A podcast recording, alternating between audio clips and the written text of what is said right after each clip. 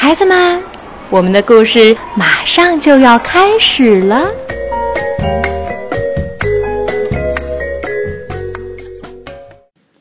小朋友们好，我是西西姨，今天我又来给大家讲故事了。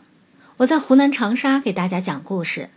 今天我讲的故事啊，名字是《动物园之旅》，文字与绘图都是来自法国的绘本大师让·弗朗索瓦·迪蒙著，丁玉翠翻译。由外语教学与研究出版社出版。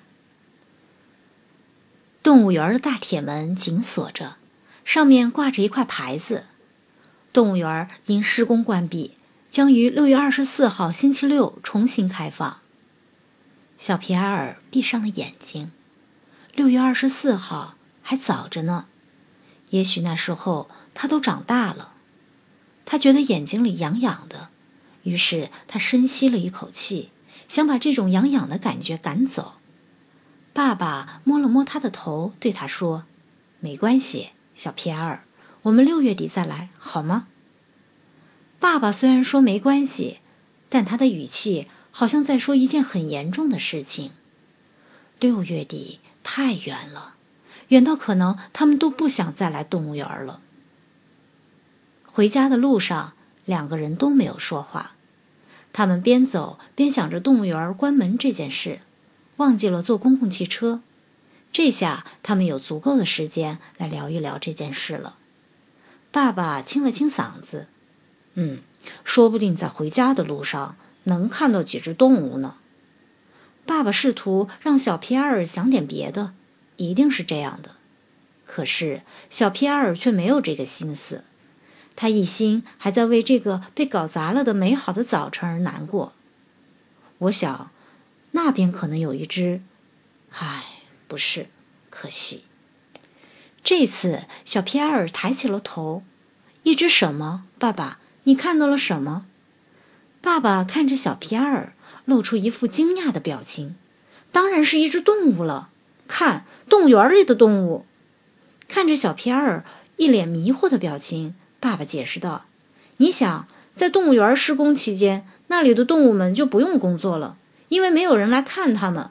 猴子不必向人们讨花生吃，海豚也不必翻筋斗了。你能想象吗？”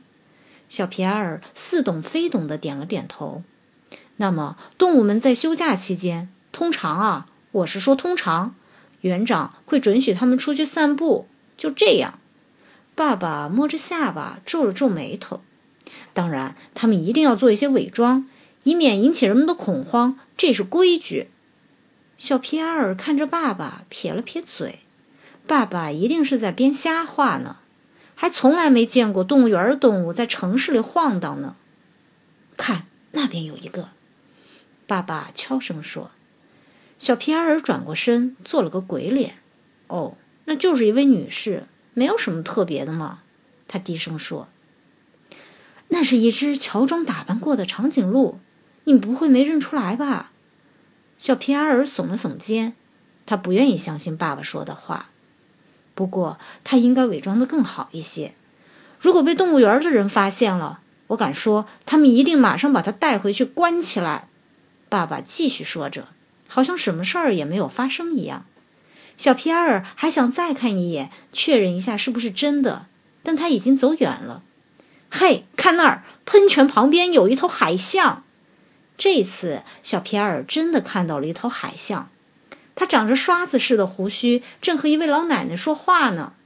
嘿，皮埃尔，看大象，就坐在露天座位上呢。还有那里，小皮埃尔已经看见了一只鹈鹕，正忙着喝柠檬汽水呢。爸爸，快看那个指挥交通的警察！哦，是的。爸爸说：“那只猩猩太夸张了。如果一个真正的警察经过这儿，总之，重要的是他别引起交通事故就行了。”现在，小皮埃尔能比爸爸更快地认出各种动物。那边一头骆驼像是在下班回家的路上，这边一只鸵鸟正和一头流牛交谈。稍远一些，一匹斑马正在一家眼镜店里试戴太阳眼镜呢。动物，大街小巷到处都能看到动物。时间过得飞快，不知不觉他们已经到了家门口。敲门的时候，小皮埃尔甚至想象着会是一只小羚羊来开门呢。但是开门的不是小羚羊，而是妈妈。你们去动物园玩的开心吗？棒极了！小皮埃尔和爸爸异口同声的回答道。小朋友们，今天的故事就到这里，我们下次再见吧。